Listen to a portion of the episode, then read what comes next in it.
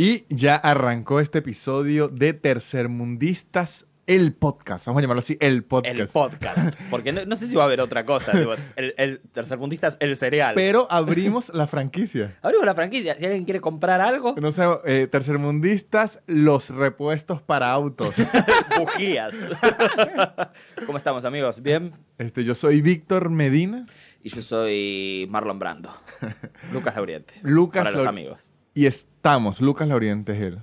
Y esto es en donde estamos grabando. Estamos en Seattle Café and Podcast Studio, en el corazón de Palermo. Una tarde lluviosa, gris. El primer podcast que estamos grabando con lluvia. Un- En- Un, dato que no le importa a nadie, porque es una Ah. mierda de dato. A nadie, pero sí a Arjona, porque nos dedicaría seguro una bella canción. ¿Sabe que Arjona es de esos músicos que escribe bajo la lluvia? Bandas que escriben con lluvia. Radiohead Radiohead. es de lluvia. Rake. Ra- Rake. Rake es de Radiohead. Rake es de lluvia, pero en mis ojos, porque es tristeza. Una lluvia interna.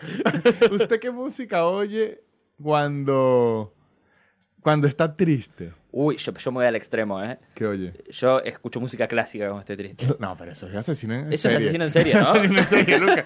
Que Eso, eso es de que voy a... De school shooter. es. Yo afilo un cuchillo y escucho, Y escucho Chopin. Escucha música. Sí, clásica. boludo. Y a ¿sabes todo sí? volumen. No, no sé si a todo volumen. Pasa que yo, yo toco el piano, que ya en algún momento lo vamos a traer acá Ajá, para hacer sí, alguna sí. cosita. Y, y, no sé, por ejemplo, Chopin. Es, Chopin, o sea, ¿de verdad escucha Ch- Chopin? Sí, amigo. ¿Qué te- qué- acá tenemos un amigo Lautaro que está ahí medio De de, público, de un- público un hoy. público. Un público, tenemos uno hoy. Y yo le, le muestro, le muestro piezas de, de Chopin. Él, él, él me dice que le gusta, para mí no le gusta ni Sí, mierda. pero que pero está- o sea, primero, eso, ahí incluye que está triste y está drogado. siempre. Porque si no es asesino en, en serie. Pasa que triste y drogado es como mi, mi biografía. O sea, es como. es- son mis dos estadios. O sea, porque si yo voy entrando a mi casa y mi vecino está escuchando música clásica a todo volumen, yo digo, esta persona está matando a alguien y no quiere que yo oiga los gritos. Los gritos. No, igual lo escucho con auriculares. Así Ok, que ah, en- perfecto. en, ese sentido, no, no, que, soy un demente, soy un animal. sé, vi- sé vivir en sociedad. No escu- Yo escucho sin bandera. Sin bandera. Yo soy un hombre sin bandera. Pero tenés 13 años en. Los tengo. Cuando estoy triste, quiero volver a eso. Quiero abrazar mi mantita, agarrar mi diario y escuchar sin bandera y escribirle al estúpido que rompió mi corazón. Al, al- al- que te desvirgó. No, pero en verdad, sí que sin bandera es triste. Es triste, triste. Sin bandera son los que tenían la canción esa de cuando llegaste tú, te metiste en mi- Exacto. Uh, pero, pero esa rompe a- hasta cualquiera. A cual- no, y- A Arnold Schwarzenegger, esa canción lo parte a la mitad. pero también. sin bandera tiene algo en particular. Que sabe que sus letras son muy tristes. Sí. Pero se nota que el que las escribe es el gordito. Que es el que ha sufrido eso. Porque eso, el otro que es rubio, apellido europeo, ese no sufrió nada. Tan, tan mal no te fue. Exacto, Tan cambio- mal no te fue. Al que le mintieron también, al que la sirena lo engañó, Uf. al que le pidieron que soltara la mano, es al gordito. Todos Al gordito, gordito. al, al- al que le hicieron bullying durante toda la primaria. Sí, no pueden haber canciones tan sensibles si no vienen del dolor. Exactamente. Si no vienen de- del, del bullying del colegio primario y secundario. Por eso es que eh, a, a Ricky Martin le toca dedicarse a la rumba y a la Claro. fiesta, porque a Ricky Martin, cu- cu- cuando dicen y que a mí me bulliaban mucho por ser gay, ok, Ricky Martin puede tener razón, pero usted sigue estando increíblemente divino. Sigue estando buenísimo. Sigue estando buenísimo y na- sí, te pueden hacer bullying por ser gay, pero Pero está divino. pero en definitiva el que te hace bullying también va a decir como, "Y, pero me lo cojo. Exacto. lo buleo, pero a la vez me lo cojo horriblemente. Exacto. ¿Quién no igual, no? Como, ¿Cómo culpar? ¿Cómo culparlo, Lucas? Usted fue bullying de niño. Bullying Eh, niño. su- eh, sufrí. En- estuve en- de los dos lados de la, de, de la mecha. En español suena raro porque decir abusivo suena como que también los tocó. Como violador, suena. Sí, sí, sí. No, eh, yo sufrí, sufrí mucho el bullying y también hice bullying. No, no, voy a, no voy a hacerme acá el santo. Sufrí mucho bullying en los primeros años del colegio secundario por, porque yo soy muy cabezón. Y que no lo habías notado hasta Pero- recién. Pero ahora que lo dice, ojo, pero ahora que digamos que agarró más cuerpo, no se nota tanto. Tiene sentido ahora. Pero en el especial de Netflix parece una chupeta, un, un chupetín. un chupetín. Sí, ahora que lo dice, yo no lo había pensado. Sí, amigo, soy, soy, soy cabezón, cabezón. No, y, y vos ahora conociste al, al Lucas que se corta el pelo. Yo, yo en un momento me lo dejaba súper largo y súper desprolijo. eh, y nada, me decían cabeza, me decían. Qué, en el qué colegio. buen apodo que es. No hay que decir más. Cabeza lo dice todo. Lo cabeza. dice todo. Es que de hecho cuando me lo dijeron fue como, ¿y qué te voy a decir? ¿Qué te voy a decir si no es razón, hermano? ¿Qué Está te- bueno, está eh, bueno. Y después sí hice, hice mucho bullying, pues yo repetí de año. Ah, qué eh, repetí Sí, el, en, en segundo año. el trabajo del repitiente es hacer bullying. Y sí, no me, to- no me tocaba otra, Sí. boludo. Y hice- e hice un poco de bullying a gente que la verdad no, no lo merecía. No lo merecía. Pero te tenían que vengarse un, un poco. Usted es Uf. un adolescente. Y, y- es que ese problema del bullying es un adolescente lleno de ira y tiene que descargarla. Por supuesto, no lo justifico, pero estaba no, enojado. claro. Vos estuviste del lado de. Yo, hay yo creo que por eso nunca voy a ir a, a terapia. Ujú. Porque yo soy tartamudo. Y antes, como antes de los 11 años, no, como de los 9 años, no podía pronunciar bien la R.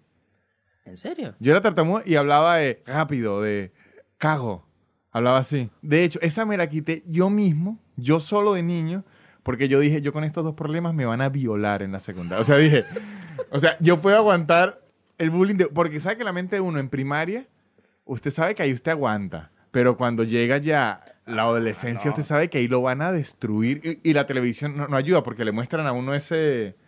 Entonces, el de la R me lo quité yo mismo. Fue como un mecanismo de supervivencia. Sí, de la R me lo- ah, ah, ¿Sabe de qué forma me lo quité? Por si alguien tiene aquí un hijo con un problema así, no quiere que lo buleen, o es así. Hacía yo solo esto. Horas. Horas y horas y horas. De niño, que si con nueve años, mi mamá, si- que- y, y tu- Mi- el vecino diciendo "Es que hay un motor de lancha. mi mamá habrá dicho, este se me cayó de, de, de- pequeño. Yo creo que se me cayó y no me di cuenta. Y Me vino fallado. Esto me pasa por comprar niños refurbished. hice mucho... Y yo, yo, yo mismo lo, lo, lo, lo desarrollé, pero... Generaste los anticuerpos, por así Exactamente. decirlo. Pero ocurrió algo. Aquí es primaria, pero ya en, en- en Venezuela es secundaria, lo que sería séptimo grado. Sí. Allá ya ese es el principio de la secundaria. Acá, acá también, pero en provincia. Ok. Venezuela, imagínense que tiene las reglas de la provincia a- a- argentina. Perfecto. Ocurrió algo que no sé qué fue. No sé qué ocurrió en mí. Que yo pasé a ser del niño tímido al que le hacían bullying. No demasiado, pero sí tímido. A ser el niño maldito que hacía el bullying. A lo que eso soy. Exactamente. Y creo que fue como un método de defensa de decir, antes de que me ataquen, voy a destruir la autoestima de, de los demás. Y de verdad yo tengo una habilidad para encontrar lo que le duele a los demás. O sea, yo tengo una habilidad clave para decir, ah, ¿usted cree que nada lo va a derrumbar? Ya vengo. Eh, me gusta cómo esto empezó como una historia de superación, como una historia linda, y de repente terminó, terminó siendo una no, mierda. es horrenda. Es De hecho, horrenda. o yo- sea, como, y, y- y nada, y aprendí a pronunciar la R y después de- destruí Con la esa. R, con Claro, esa con esa R ge- generé años de terapia en otra gente. Sí, y debo decir que ahorita me arrepiento horriblemente. Odio el bullying. Lo odio. Y cada vez que veo, cada vez que veo a alguien haciendo bullying, me genera estrés y casi que intento evitarlo, pero por mi adolescencia lo fui. Pero si seguís haciendo bullying al día de hoy, yo, yo- papá a mí me rehaces bullying. Ay, pero ay, cuidado. Cabeza, cuidado. o sea, se- Arrepentite de lo que acabas de decir. eh. ahora hago bullying. Mi bullying es mi forma de mostrarle cariño a la gente. Lo sé, lo sé. Si yo no me meto con alguien es porque ni me, tomo la molestia. Pero ahora que voy a hacer un dibujo de Lucas en un chupetín y Lucas que vendía globos, ¿no? Usted era un globo de los que vendía. Yo vendía, yo vendía globos, es verdad. Entonces, el hilito así. Encima vos sabés dibujar, hijo de puta. Exacto. Pero lo odié, lo di ahorita adulto, pero en, en la secundaria me sirvió mucho para que no vulnera, vulnerara mi autoestima. Y ahora sé de adulto que sí tienen razón todas las series y la televisión. El bu- bully es una persona que está a punto de caer en llanto Pero claro. por cualquier razón y uno lo que hace es atacar a los demás y destruirlos. Sí, y, y- y tapar, ¿no? Tapar todo eso horrible que, que está sucediendo. Muchas veces el, el- el bullying no, no necesariamente es una persona que haya sufrido bullying antes, sino No. que por ahí eh, viene de un, de un hogar abusivo, que, que en cierto sentido es, es bully, es lo mismo, pero, pero de, de problemas más graves, ¿no? Sí. Padres, no sé, violentos, padres eh, eh, completamente ausentes. Por lo menos en, en, mi, en mi casa es porque mi familia es bully. O sea, las reuniones de Navidad prácticamente es un roast al que usted no aceptó ir. Un roast que no se transmite, aparte, que no me suma nada. Quien muestre debilidad la va a pasar mal esa noche, mal. Me encantaría ir a un, un día No, son unos a seres una ho- cena son unos seres horrendos. de, de finqueros, gochos, Lo peor es, bullies. es que yo en mi familia tengo de los más altos rangos. O sea, a mí me llaman ya como que yo estoy en otro lado y está en la reunión y ocurre algo y me dicen, Víctor Javier, venga acá que le tengo una información importante. ¿Javier es tu segundo nombre? Víctor Javier, sí. Mira. Me llaman. Víctor Javier, venga acá que le tengo cierta data. No, en mi casa no, ¿sabes que no? Eh, po- porque pasa que mi familia es evangelista, o sea, viene, vengo de ese background, entonces es como ama, ama a tu prójimo como a ti mismo, eh, Ah, entonces no. no va por el lado de- del bullying. Eso hablando de mi familia más, más el núcleo, ¿no? Tipo mi papá, mi mamá, mi hermana. Después tengo, tengo un tío que en esta última, el cumpleaños de mi abuela fue, entró, yo no lo veía hace como dos años, un tío al que yo quiero un montón, y, y mi tío Daniel, que le, le mando un beso. Entró y entró bailando así, diciéndome gordo, gordo, gordo, gordo, gordo, gordo. Así, así entró en medio de la... Y yo estaba como, está bien, está bien, tenés razón, ¿qué te, qué te voy a decir? A mí, a mí un- una vez, yo estaba, una de mis bandas favoritas es Molotov. Ujú. Mo- Molotov me gusta mucho. Un día yo estaba en el almuerzo en mi casa. Mi hermano, mis hermanas, mi papá y mi, mi mamá. Y yo voy a decir que me gusta Molotov y que Molotov iba a ir en un concierto donde yo vivía. Y dije, "Mm, mm, Molotov, por la tartamudez, ¿no? Dije así. Mi hermano, mi hermano me lleva tres años y mi hermano es un asqueroso maldito. ¿Es Ve- peor que vos? Empezó a hacer. Y temblaba, estábamos comiendo, empujaba el plato y se tiró al piso y hacía. Y mi mamá quería regañarlo, pero a la vez le da mucha risa. ¿Sabes cuando los padres entran en esa. En ese quiebre de cables que dice, yo tengo que poner orden porque están bulleándome a mis hijos, pero debo admitir Pero muy bien buleado, Ajá. muy bien y buleado. hizo como cuatro minutos. mm, mm, y al rato se sentó en la mesa, respiró y dijo Molotov. Excelente. Claro, pero yo la, estaba. la construcción del chiste fue... Pero yo me quería matar. Y sí, claro. Pero me terminé mi sopita. me terminé mi sopita y me fui a dormir. y le, le quemé el Sega. Entonces ya, si yo vivía eso en el almuerzo, cuando iba al colegio no me iban a sorprender con ninguna estupidez. Claro, si, si, si eso es el piso, Sí. o sea, imagínate lo que es el techo, ¿no? Como... Exacto. Claro, ¿no? Yo, yo venía de un círculo como re de, de algodón rosa y de, de azúcar y de repente, claro, llegué al colegio secundario, me dijeron cabeza y me volví Ay, loco. No, mi Me volví loco. Así todo, pará, ¿eh? Así todo, no, no fui ni cerca al más buleado, ¿eh? Ni cerca al más buleado, que creo que en cierto sentido era peor porque me buleaban un poco y encima me ignoraban, ¿viste? Era, era Ah, como, feo. era, es feo eso, es- eso es como completamente intrascendente, Hay gente que permanece completamente intrascendente en los co- colegios. Yo por suerte no fui, pero sí co- conozco gente que a veces, a usted le parece que a veces random pregunta, ¿qué habrá sido de la vida de esta persona que ni me acuerdo el nombre? Sí, no, y te, di- y te dicen, no, de- trabaja de tal cosa. Y es como, che, no se había muerto. Exacto. Porque para mí todas las personas que dejé de ver murieron. Exactamente. Ya está, a, a Buena no ser que se sepa lo contrario. Eh, en nuestro colegio también pasó, teníamos una compañera, que no voy, no voy a decir el nombre, eh, que también era como muy, muy completamente intrascendente. Yo ya había repetido en ese momento, así que yo ya, ya estaba dentro del, del lado del- de, De los la buleadores, de de la la, oscuridad. oscuridad. Y nada, no hablaba nunca, ¿viste? Era como co- completamente silenciosa. Y un día una profesora estaba preguntando los cumpleaños y le dice, che, ¿y vos cuándo cumplís? Hoy, dice la piba. y empiezan todos, ¡que lo cumpla! Pero la pobre piba estaba como, hoy, ¿pero qué, qué les voy a decir? Cuando cumplo si no saben ni mi nombre, hijos de puta? Ajá, explíqueme aquí una vez que yo no sé. ¿Cómo es la diferencia? O sea, ¿cómo es lo de la primaria y la secundaria aquí que en verdad no sé bien? ¿Cómo son los años? ¿A qué edad se entra en, en la Argentina? Eh, a los 12 entras A la secundaria. a la secundaria. ¿Y, entra en qué año? ¿Cómo se llama el año en el que entra? Primer año. Primer año Primer de año. secundaria. Primero, segundo, tercero, cuarto y quinto. ¿Y la Eh, primaria? eh, la primaria... ¿Es eh, del 1 al te- 7? Claro, de primero a séptimo. Eh, después hay, hay toda una cuestión de jardín y todo eso, pero que yo no fui al jardín, entonces no tengo idea. ¿Y aquí se usa uniforme o no? No, si, va- si vas a colegio público usás guardapolvo, un, un delantal blanco. No los he visto. ¿No los viste? No. Nunca. no, es que no me despierto tan temprano como a la hora que está en la calle. ¿Un delantalcito? Un delantalcito blanco. No lo he usan visto. generalmente en, O sea, el, en el primario los del colegio público. Si vas a colegio privado usas uniforme. Usted puede llevar cualquier ropa. Y, a- y arriba un delantal Ah, blanco. Sí, no, no, ¿sabe qué puede no podés ser? ir en, en- en- en- en pene, pero sí. ¿Sabe que puede ser que vivo en Almagro? claro, claro. Y no veo mucho delantal. No, no ves no ves demasiado. Pero he visto uniforme. Claro. Eso es de privado. Eso es de colegio privado. Ok. Eh, que en Venezuela, ¿cómo es? Eh, uniforme todos. eh, Aunque sea público. Aunque sea público, aunque sea privado. Y eh, en primaria es camisa blanca. Camisa, camisa, no, no, no remera, camisa.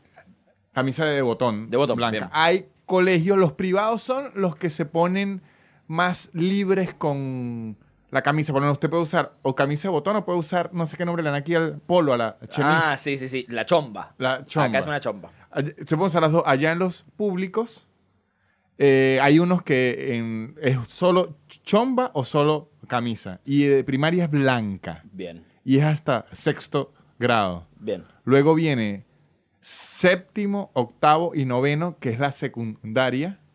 Ahí es azul. La camisa es azul. Y luego viene cuarto y quinto año, o porque después de noveno, Hmm, viene cuarto y quinto año, que son como, como decir los gringos, el high school, por así decirlo. Y allá es beige. ¿Por qué tan, tan así? No tengo idea, Y Mm, pero... encima son como más estrictos con los públicos que con los privados. No, en los colores son igual, pero lo... No. Es, es depende demasiado. Ejemplo, Yo estoy en un colegio católico y ahí lo, con el uniforme era muy Claro. fastidioso. Y yo veía a los otros niños en otros co- colegios más rebeldes. A veces en vez de pantalón azul llevaban jean. Y yo, yo como quisiera un jean, pero mi colegio no. A Dios no le gusta el jean. A Diosito, Dios es un tipo de dress code. a Diosito no le gusta el jean. Claro, yo- nosotros fuimos a colegio, digo nosotros porque está mi amigo Lautaro acá, entonces como que voy a hablar, generalmente voy a hablar en plural. Eh, fuimos a colegio privado, eh, católico también, en el secundario, y ahí sí eran, eran bastante exigentes. Era un, era un uniforme horrible encima. Teníamos pantalón de vestir gris, gris bien feo. Que gris es... Que es sin alma. eh, Sin alma, es carcelario, aparte, exacto. carcelario, una, una cosa sin identidad plana, muy fea. Eh, una chomba, un polo bordó, Que es bordón. Bordó como, como en el rojo oscuro, medio... Vino tinto. Vino tinto, Ajá, claro, vino tinto, ajá. medio vino tinto. eh, y arriba un cardigan. Ah, un cardigan. ¡Olala! No, pero qué olala, no, no, cero, cero París, Cero cero París. Era una, eh, parecías un señor, un viejo. Y aparte el cardigan, lo que te picaba, hermano. Era, era como ponerte un, un- un coso de paja. Eh, eh, no, te- no te puedo explicar, era horrible, boludo. Y aparte lo, lo que transpirabas. Hay, hay algo que el, el niño venezolano y el adolescente venezolano envidia mucho del adolescente argentino, A ver. que es que aquí, al menos es lo, lo que vemos en la televisión y en los medios, en la media, A ver. que los adolescentes pueden ir al colegio con pelo largo. En Venezuela no. Sí y no, En ¿eh? Venezuela no se puede. Po- Podés ir con... Si, si sos varón y usás pelo largo, no sé ahora, yo estoy hablando cuando yo iba al colegio secundario hace 10 años atrás. Eh, podías tener pelo largo, pero te lo tenías que atar, en tal caso. Ah, ok, no. Te lo tenías que atar, allá en pero, lo podías tener, sí. Y Ah. ahora debe ser como más libre todavía, de hecho. Inclusive allá si el colegio es muy privado, allá como que lo que usted paga, mientras más pague, más libertades tiene su hijo. Es como la cárcel, aquí pagando las libertades. Bueno, pero eso, eso está claro en, en todos lados, es medio así. Pero por lo menos el mío que era muy ec- eh, económico, no, amigo, aquí las libertades son pocas, pocas. Mínimas. Eh, tu colegio que era privado y subvencionado por el Estado. Subvencionado por, la religión. Exacto, exacto. El nuestro era igual, que es más o menos Era privado. público-privado. Que usted Sí. puede tener una persona que los papás tengan. Yo puedo ser de esos. Mis papás eran como clase media. Ujú. Y habían otros que simplemente est- estaban ahí por, por, por la beca. Había gente hasta becada. Exacto, y sí, todo. sí, Era un, sí, sí. un colegio muy mixto. De, de todas las clases sociales Sí, en, sí, sí. en el medio. Ah, y en el mío, como era tan religioso, las mujeres no podían usar falda. Porque en Venezuela. ¿Y ¿Con el- qué iban? en los co- con pantalón. ¿Con pantalón también? Sí, con pantalón. Qué raro.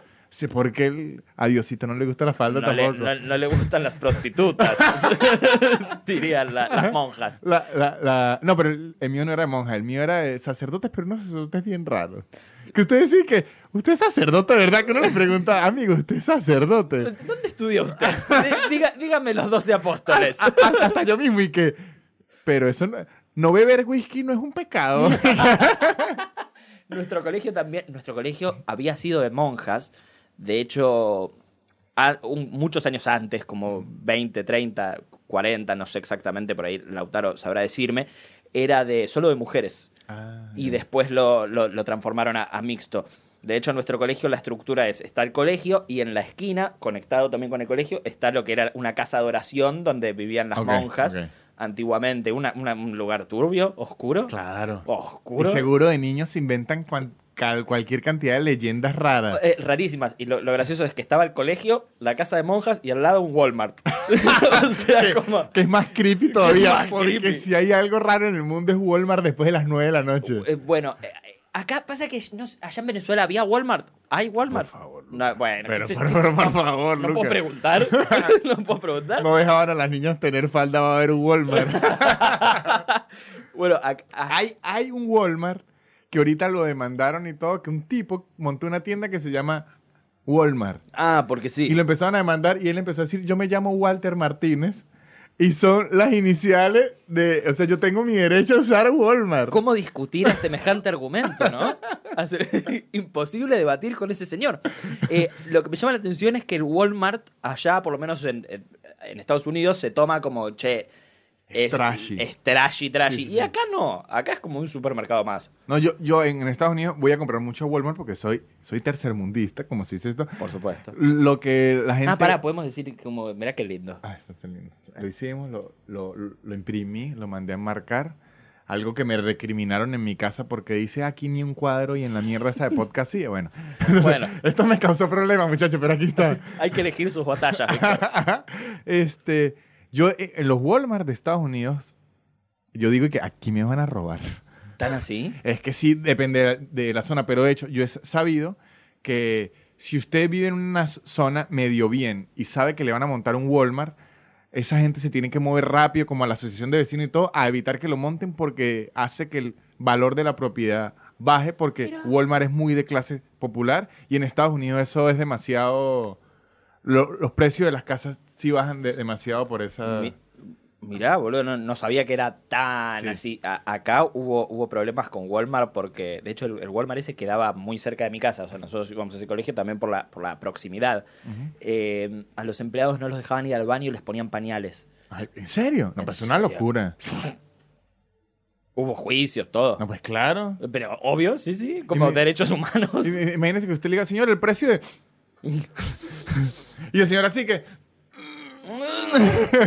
Y con un Johnson Baby al lado. Ajá, mire, esta otra pregunta que tenía, porque es algo que me da curiosidad de infancia y de colegio, porque en Venezuela no lo teníamos. Debe ser bien difícil lo del invierno y el verano en un co- colegio. En Venezuela no, porque es trópico y el clima es el mismo siempre. Ahí es, sí, Qué loco eso. es trópico. Eso cuando me lo contaste me pareció demencial. Yo sé que es, es un fenómeno natural O sea, completamente. en Venezuela usted usa la misma ropa todo el año, lo único que va a cambiar es si llueve o no. ¿Y no aburre eso un poco? No, en verdad es bien divertido. Sí, ¿no? Sí. Claro, no hay que elegir tanto. Por, eh, bueno, ¿qué pasaba acá con eso cuando era verano-invierno? Eh, básicamente en verano te recontracagabas de calor, pero no, usa- no usabas el cardigan. O Ok. sea, es- el cardigan era como medio opcional. De hecho, yo me compré uno en primer año y después jamás lo usé. Eh, y en el invierno te, te ponías el cardigan. No había opción. eh, Pero de- ni de bufanda, ni pantalón corto. guantecitos. No, no, no, porque acá. O sea, el invierno es frío, pero tampoco, tampoco la pavada. O sea, no, no, no es que a las 6 de la mañana hay nieve, ¿entendés? Ok, sí, sí. Eh, había gente exagerada que llevaba guantes, el, cu- el cuello polar, que es... su- su- Bufanda. No, hay, un, hay una aberración de la humanidad acá. ¿Ubicás la tela de polar? ¿Te suena la tela de polar? No sé cómo se llama allá. ¿Cuál? Eh, es, es una tela muy fea. Que parece como fieltro. Sí, sí. Que parece como piel de durazno.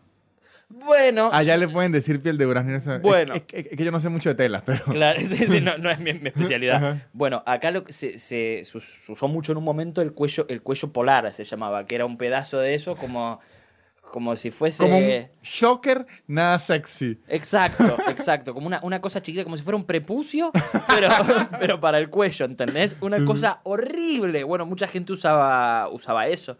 Eh, de, de hecho, también se usaba el, el, el pasamontañas. ¿Te suena Sí, eso? sí. El- no, pregunto, porque Sí, nada, puede llamarse distinto en No, Venezuela.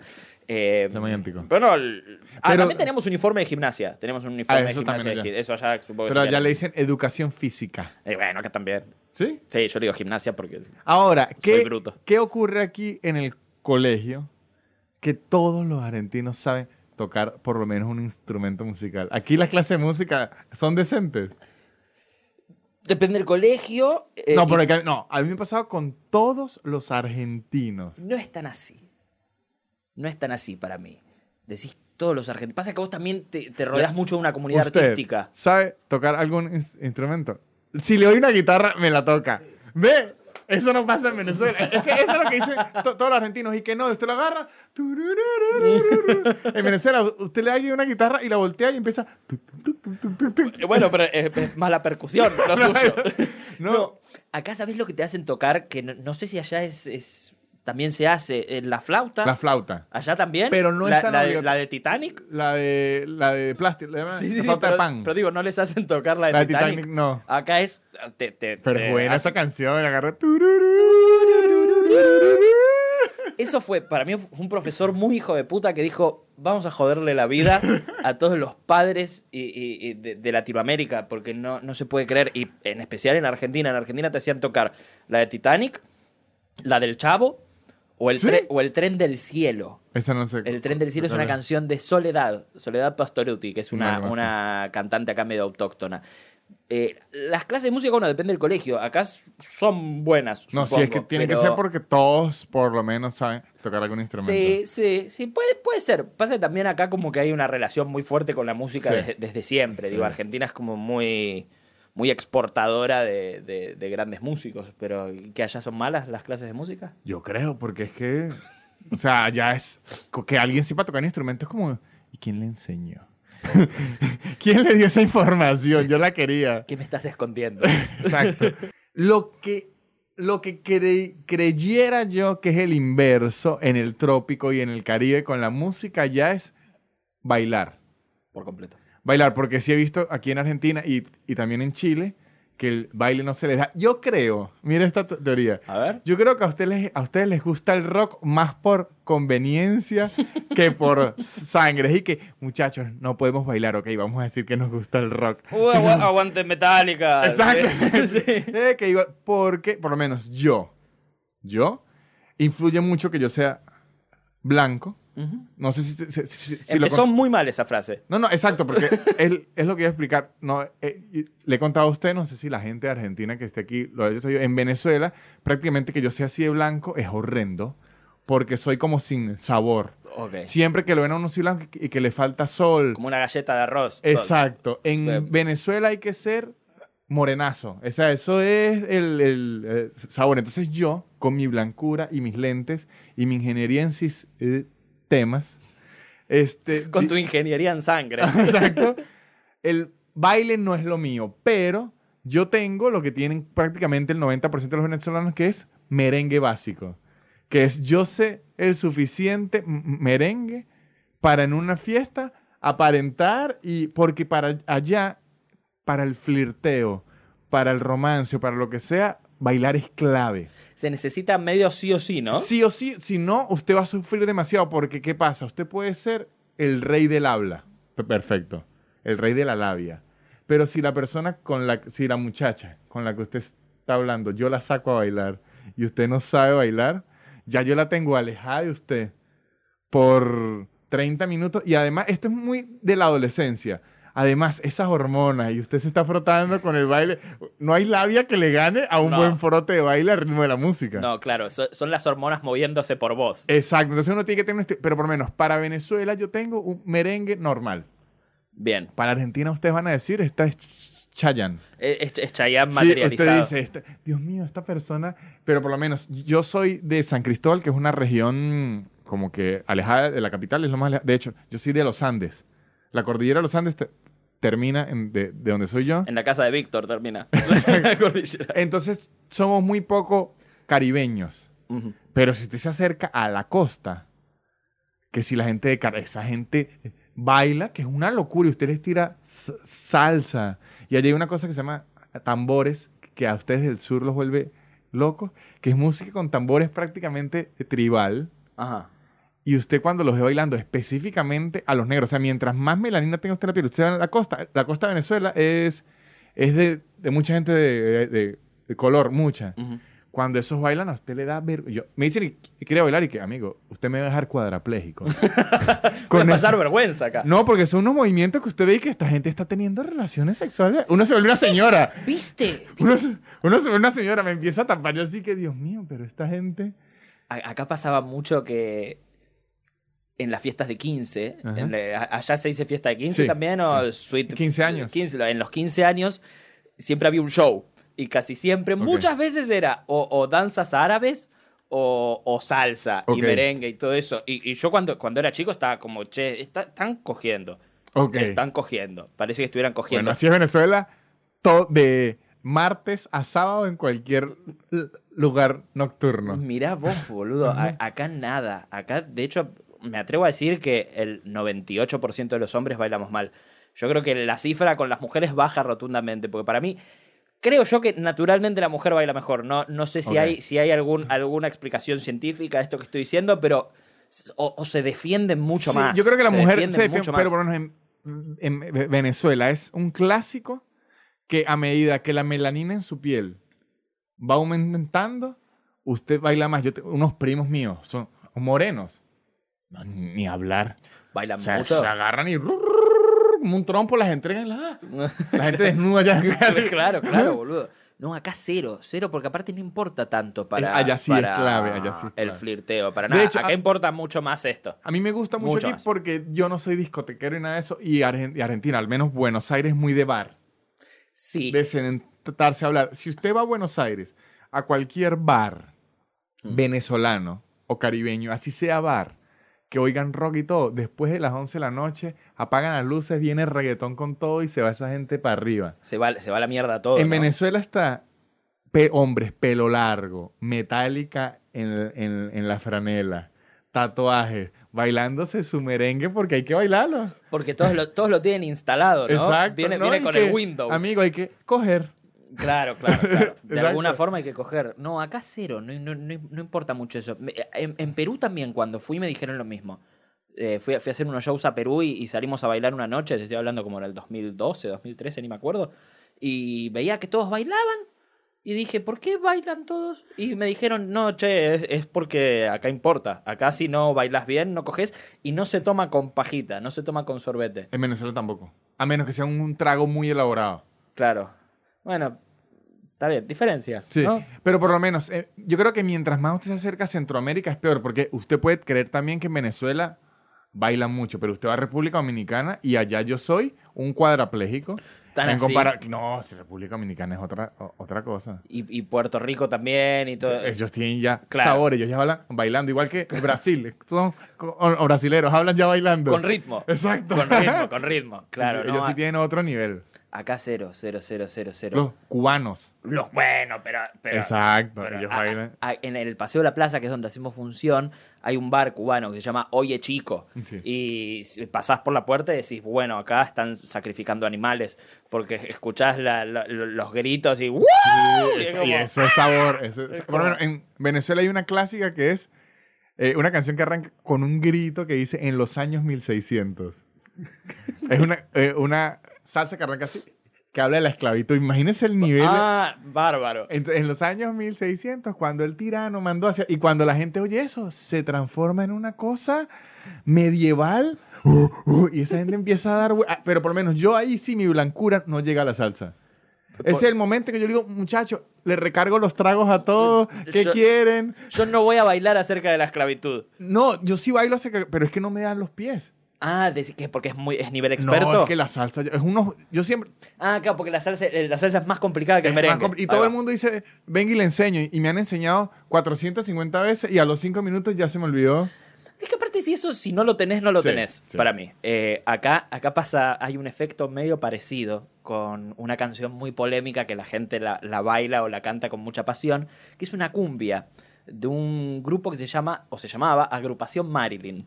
Agrupación Marilyn eh, tenía una canción estrenada aproximadamente año 2004, 2005, no, no- no me acuerdo, que se llamaba Su Florcita. Su Florcita era una canción que hablaba acerca de un femicidio.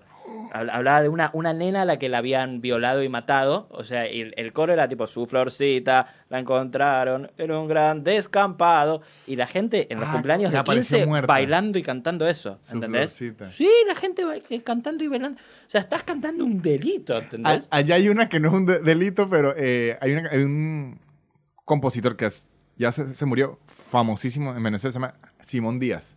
Es uno de los más famosos, más queridos. Él tenía una canción que se llama Mercedes.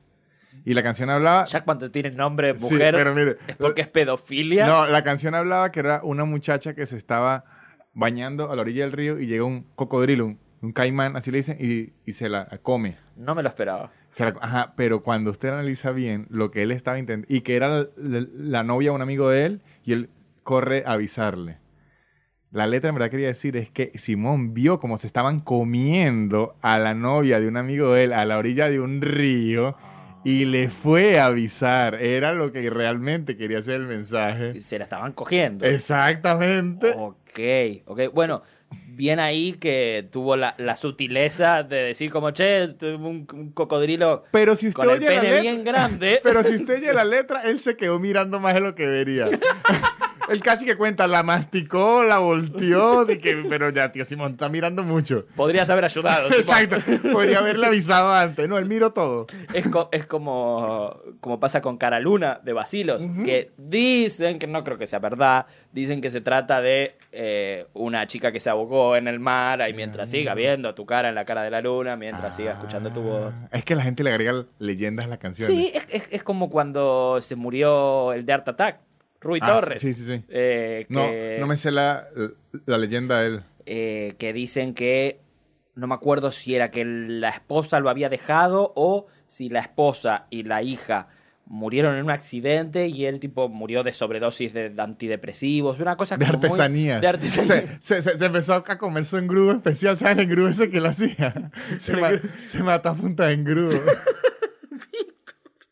Perdón, se mató, se mató a, a punta de, de témperas, pero mm, sí, eh, yo no- eso creo que es verdad igual. Yo- Yo, yo sé, yo supongo que internet le debe haber agregado un par Yo de escuché que el de, las, especias. que el de las pistas de Blue Steve entró en crack horrible y, y- y no sé si se murió o no, pero quedó El- prácticamente en, en- en la, en la indigencia. Steve, el de las pistas de el, Blue. el del sillón de pensar. Exacto, según leí yo.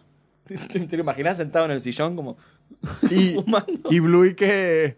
Esa no eran las pistas Steve. Estaba buscando a los electrodomésticos para venderlos. y que Blue ayúdame a conseguir una licuadora. Vamos a empeñar, a empeñar cosas. Empeñando con Blue. Y, y sabe la canción del correo. El Es correo. El acreedor ya llegó. Anunciando que me va a romper las piernas. Ajá, eh, ¿Usted qué, qué edad tiene?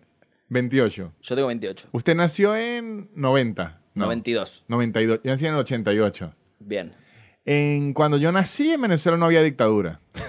Todavía era un país libre. Sí, la dictadura empezó como en el 2000, 98, 99. Pero la dictadura, dictadura en verdad empezó como en el Qué 2000. manera de recibir el milenio, ¿no? Sí, así de recibir muy grande. T- Todo el mundo y que las computadoras se van a volver locas. Ojalá. Ojalá. Como para zafar de todo esto. y hay algo que se sabe poco de Venezuela. Esto es una cosa horrible que ocurrió en el mismo milenio. Horrible, horrenda. Eh, en el 99, una cosa en Venezuela que se llamó la tragedia de Vargas. Ujú. Es que eh, Caracas tiene una mon- montaña gigante al lado muy famosa, se llama El Ávila. Donde se perdió LED. Donde se perdió el Varela. Exactamente. Esa montaña del otro lado tiene eh, una ciudad que se llama, un estado, se llama Vargas. Pero en esa época no era ese estado ni, si- ni siquiera. La Guaira se llama.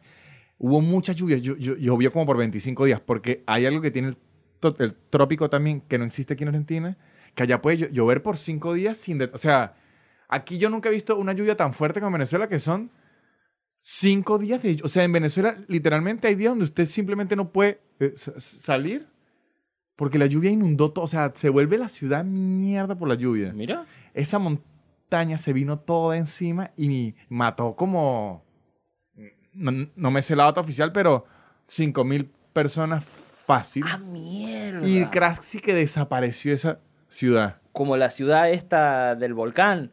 Algo Eh, así. Pompey. Ajá, pero esto era con, con eh, barro y piedras gigantes. No. Aparecían unas piedras que después no las podían quitar. de- o sea, fue una cosa horrenda, horrenda, horrenda. Esa ciudad desapareció. Eso fue en el 2000 también. No, 99, en 99. diciembre del Perdón. 99.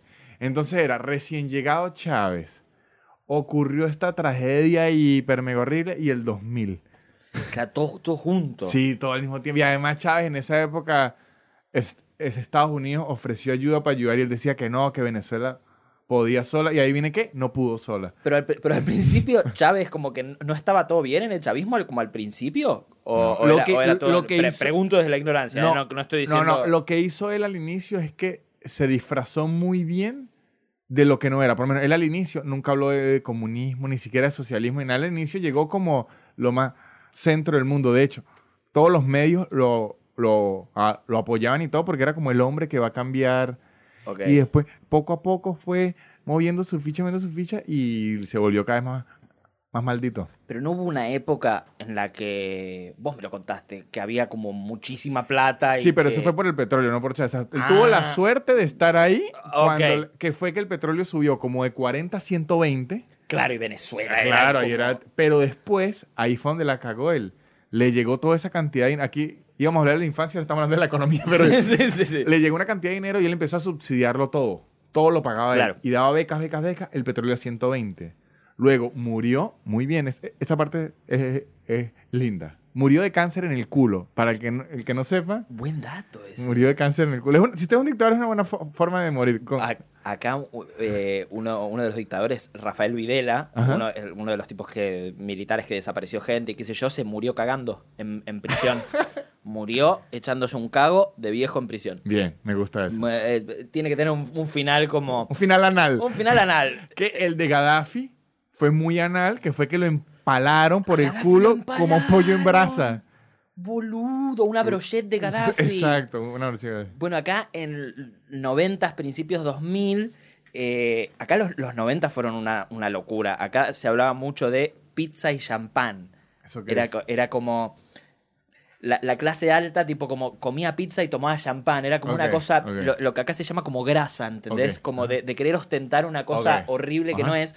Porque en esa época estaba el, el, el uno a uno. Ok, sí, un, que, un peso, un dólar, que era una que es una locura, es una locura. insostenible por completo. Entonces Pa- la gente se iba por ahí, un fin de semana se iba a Miami, pa- ¿entendés? para que el, el venezolano sepa que cuando yo, yo me enteré, esto fue una locura. En Venezuela existió algo similar que se llamaba Cadivi. En, aquí agarró esto. Es como que el presidente diga hoy, ¿saben qué? Un peso vale un dólar y ya. Ah, sí, porque sí. Y ya, entonces si usted tiene 100 mil pesos, de repente tenía 100 mil dólares. Hubo gente que, Gabo, un productor amigo, me dijo que se compró su casa en el 1 a 1 con- por una cifra irrisoria. Irrisoria. eh, y no lo puedes creer. Allá, acá eso se llamó ley de convertibilidad. Eh, Domingo Cavallo dijo, un peso vale un dólar ahora de repente. Demencia. Porque sí. Eh, pasa que en esa época a nivel político Argentina estaba en, eh, era un cumpleaños. Era un cumpleaños muy bizarro en el que estaba invitada gente muy loca. Acá fue presidente Menem, Carlos Saúl Menem, que fue presidente durante dos periodos, que era un tipo que imagínate que se compraba Ferraris. El tipo una vez mandó a cerrar una avenida para pasear él con la Ferrari.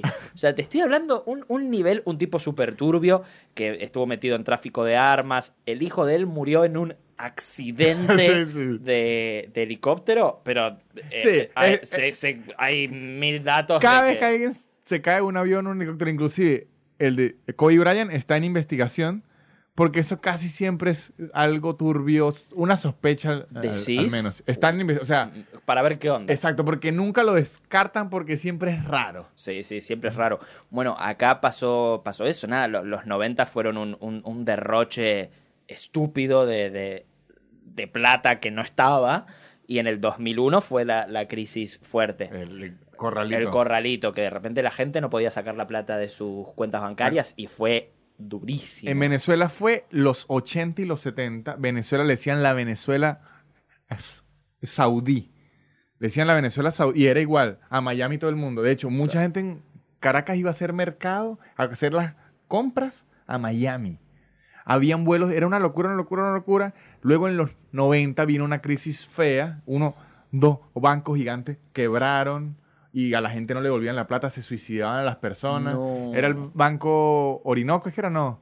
Latino. El banco, dos bancos, como decir que aquí los bancos más grandes cierran las puertas y si usted tenía la plata ahí le decían, le devuelvo el 20% y la gente se empezó a matar. Fue una locura Hijo y ahí puta. fue que aprovechó Chávez yo voy a cambiar esto y entró.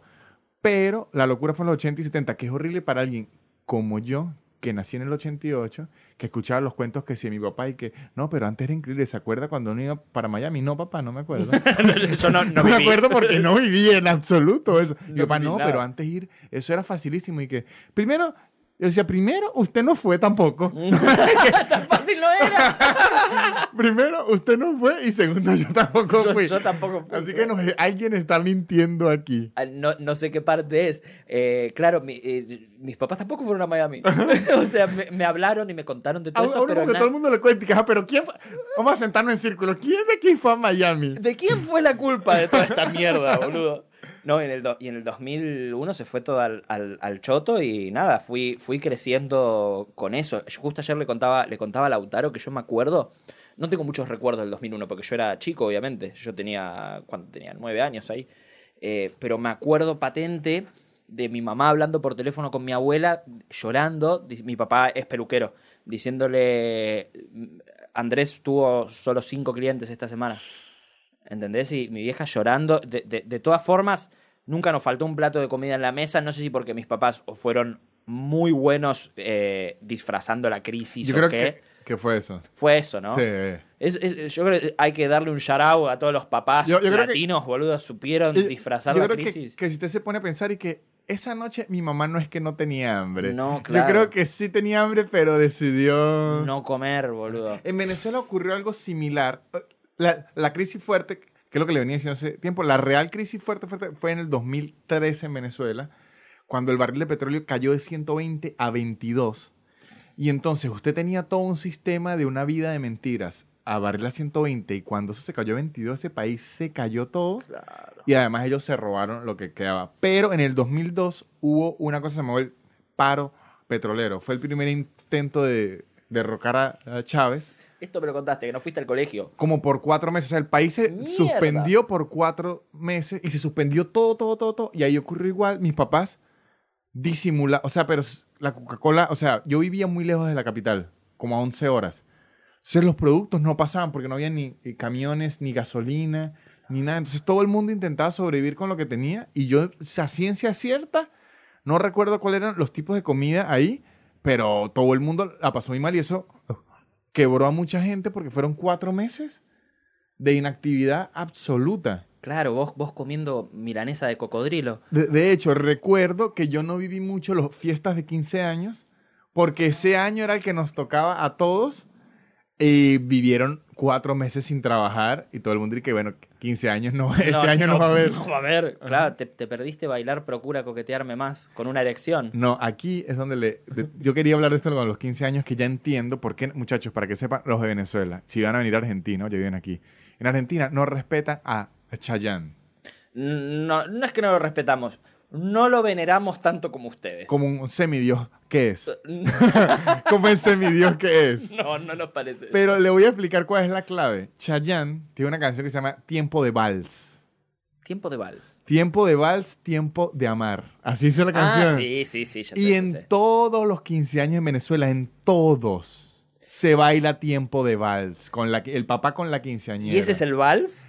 Se, usa, se usaban otros vals, pero desde que llegó Chayanne, Para romper todo. Chayanne está en todos los 15 años, algunos matrimonios. Pero la tradición de los 15 años es que empieza el vals con la quinceañera. Los hombres, el, muy raro que hagan la fiesta para un quinceañero. Es muy co- como de princesa de, de Disney la fiesta. Acá se hacía, pero de 18, antes. Y ahora Allá- ya. allá no. Ahora ya ni. No. Eh, Claro, eh, ahí se bailaba Chayanne. Cha- Y es el papá baila con la quinceañera, luego que si un tío que, que quiere llamar la atención, y luego empieza como con todos los amiguitos de la quinceañera, como, el, como, Claro. un- como una película de la Claro, Barbie. Claro, acá es lo mismo, pero con un vals común. Generalmente. bueno, el- allá es Chayanne. Chayanne, claro, por, por Tiempo eso. de vals. Claro, por eso está tan marcado a fuego. Claro, porque desde los 15 Chayanne. años uno sabe que Chayanne. Yo ju- justo ayer te pregunté eso. Sí. Te dije, che, ¿por qué Chayanne allá es tan fuerte y, y acá, acá, no, acá es- es que no nos importa cada vez que viene llena todos los estadios en donde se presenta, no, Mi- no es, no es que no lo queremos acá, pero no está tan... Mi respuesta es, ¿por qué no? ¿Por qué no? Porque Chayanne. Por Chayanne eso. lo tiene todo. Y Chayanne tiene una habilidad increíble que es. Chayanne es de los pocos hombres que su heterosexualidad está tan marcada, raro, que él no tiene que decirlo, pero él puede bailar de una forma increíble y nadie lo pone en duda. Ok, ok. O sea, usted dice, este se va a coger a cualquier señora que se le cruce en su camino, Ah. pero sin piedad. Todas. Y la señora, los hijos y el, los papás se lo van a agradecer a, a, a Chayanne. Muchas gracias, Chayanne. Mucha- claro, yo veo mucha, mucha cantidad de memes de Chayanne y claro, son todos de ustedes. Claro, o de Puerto Rico a lo mejor. Claro, boludo. Yo vi, vi un meme el otro día que me causó gracia que, que era una señora como a, a punto de abrazar a Chayanne y, y un marido todo panzón entrando. Ajá. Y decía como cuando, cuando tu marido te interrumpe tu casamiento con Chayanne. Exacto. Casi me muero. Yo vi uno que era increíble, que era, hablaba del bolsillo este pequeño de pantalón. Sí. El bolsillo este pequeño, decían y que, por si no sabían, ese bolsillo pequeño del pantalón fue creado para siempre tener una foto tipo carnet de Chichayana ahí metida para utilizarla en cualquier, en cualquier oportunidad. Excelente, excelente. Acá en, en los, en los 15 años, eh, para mí, Procura de Chichi Peralta, yo le, yo le tengo mucho cariño a esa canción. eh, era, era como ley. O sea, em- empezaba Procura. Acá se, se bailaba mucho también el cuarteto. ¿Viste hablar del cuarteto? No, Acá el, no. el cuarteto viene como medio del interior del país, Córdoba. eh, en, en Santa Fe también se baila, se baila bastante, junto con la cumbia. Eh, corríjame en los comentarios si estoy hablando cualquier mierda. Eh, se, se- se bailaba mucho Rodrigo, que fue un cantante que, Ok. que- que murió en una situación muy, muy, muy, muy, muy también sketchy. Eh, y se bailaba eso. Eh, es como una música medio, medio rápida, medio como sensual. También, bueno, ves, se baila mucho en Córdoba. Los cordobeses generalmente bailan bien. Son sen- sensuales. Son sensuales, Ajá. porque llevan esta cosa de, de Rodrigo adentro. Y acá, por lo menos en, en Argentina, estaba como muy marcado lo- los momentos del baile. Bueno, primero vamos a bailar reggaetón, después vamos a bailar cumbia, después vamos a bailar, eh, nada, cuarteto, y después lo que se llama el carnaval carioca. Allá es- se llama hora loca. Hora loca, Ajá. bien, que, que- que estaban las, las abuelas con antenas de penes. Eso, hora loca. hora Exacto, loca, que ahí se bailaba Celia Cruz, Chichi Todo, Peralta, todo, todo. todo junto. Y como, como cada país tiene como su músico local que le agrega su... su y de, de hecho, en Venezuela se, se tiene como la tradición que usted como agrupación logró entrar en la cultura pop cuando ya lo empiezan a, a- por lo menos allá, eh, ya que el- música ligera es hora loca. A- Allá, allá también se, No, allá- se o sea, escucha. Allá, música ligera es de hora loca. Ese entró. Acá entró. también. Música ligera es clave. Acá también, ¿se escucha ya los auténticos decadentes? No, Porque eso no es tanto. re, re de carnaval carioca.